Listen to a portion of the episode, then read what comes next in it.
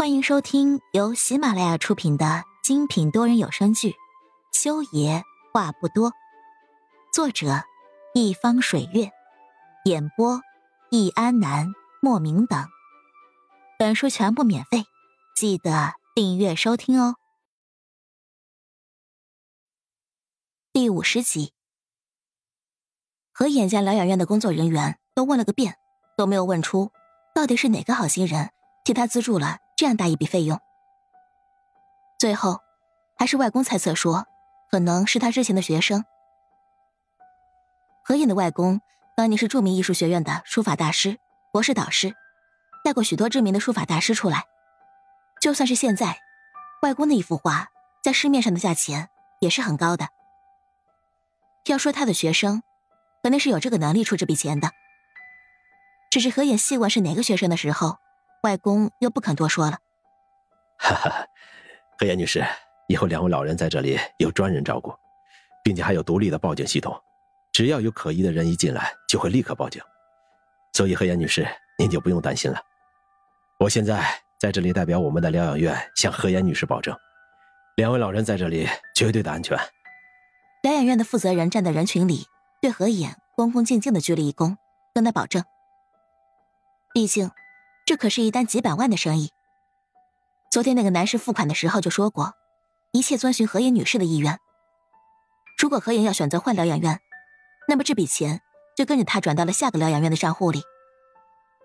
现在，何妍才是根本呀。所以，疗养院的负责人可以肯定，那个给钱的男士绝对不是那个老教授的学生。不过，根据双方签订的合作协议，他所知道的。也不能透露半分出来，不然这笔钱疗养院一分钱都得不到。这次的事情不会就这么算了的。何言冷声道：“我要你们把监控调给我。何胜哲那个畜生，当初外公那么帮助他，他现在恩将仇报，竟然算计到了两个老人身上来了，他必须受到法律的制裁。”好好好，调监控，我们马上去办。何小姐，你先歇下，我们马上去弄。呃，何小姐留个邮箱，监控到的时候直接发到何小姐的邮箱上，您看怎么样？既然何影都发话了，负责人哪里还有不照办的？他急忙应下。好。何影将自己的邮箱写了下来，交给了他，之后就将其他的工作人员送走了。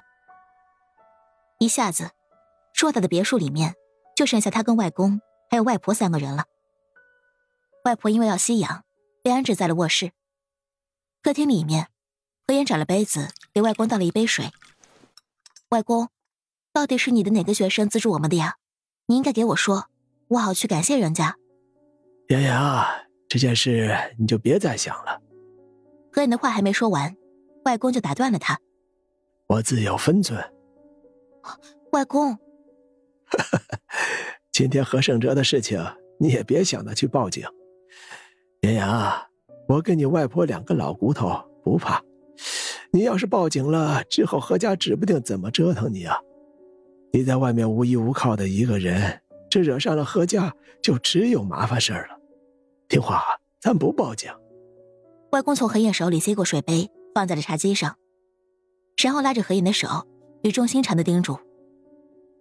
何燕听得憋屈，他知道，外公说的每一句话都是为自己好。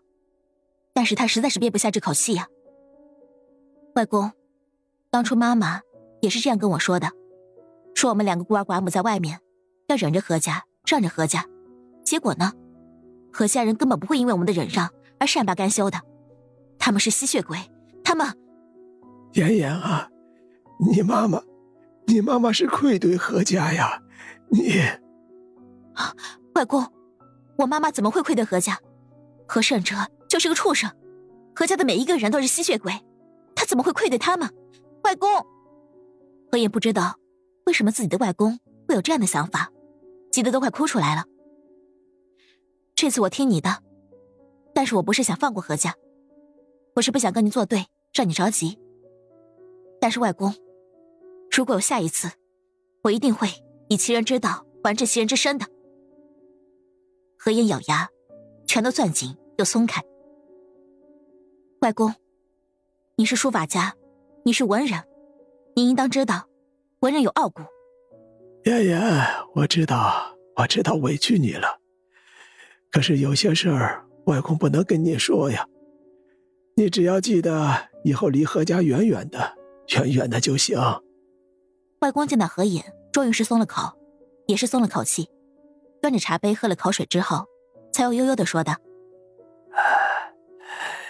呃，妍妍啊，裴家那个小子是不是又找上你了？”何隐听到这句话从外公嘴里说出来，有些呆住了。他张了张嘴。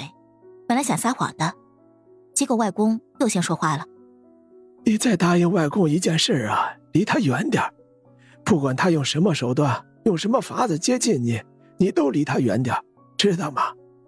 何影看着外公那双苍苍的老眼，曾经那双眼睛就像是一扇窗户。何影透过那扇窗户，看了很多他不曾看过的绚丽风景。但是现在，外公真的老了。外公。裴木修，他讨厌我。何影低声说了一句：“我想尽一切办法，都在远离他。只是，他真的没办法了。何家人阴魂不散。”亲爱的听众朋友们，本集已播讲完毕，下集精彩继续，别忘记订阅哦。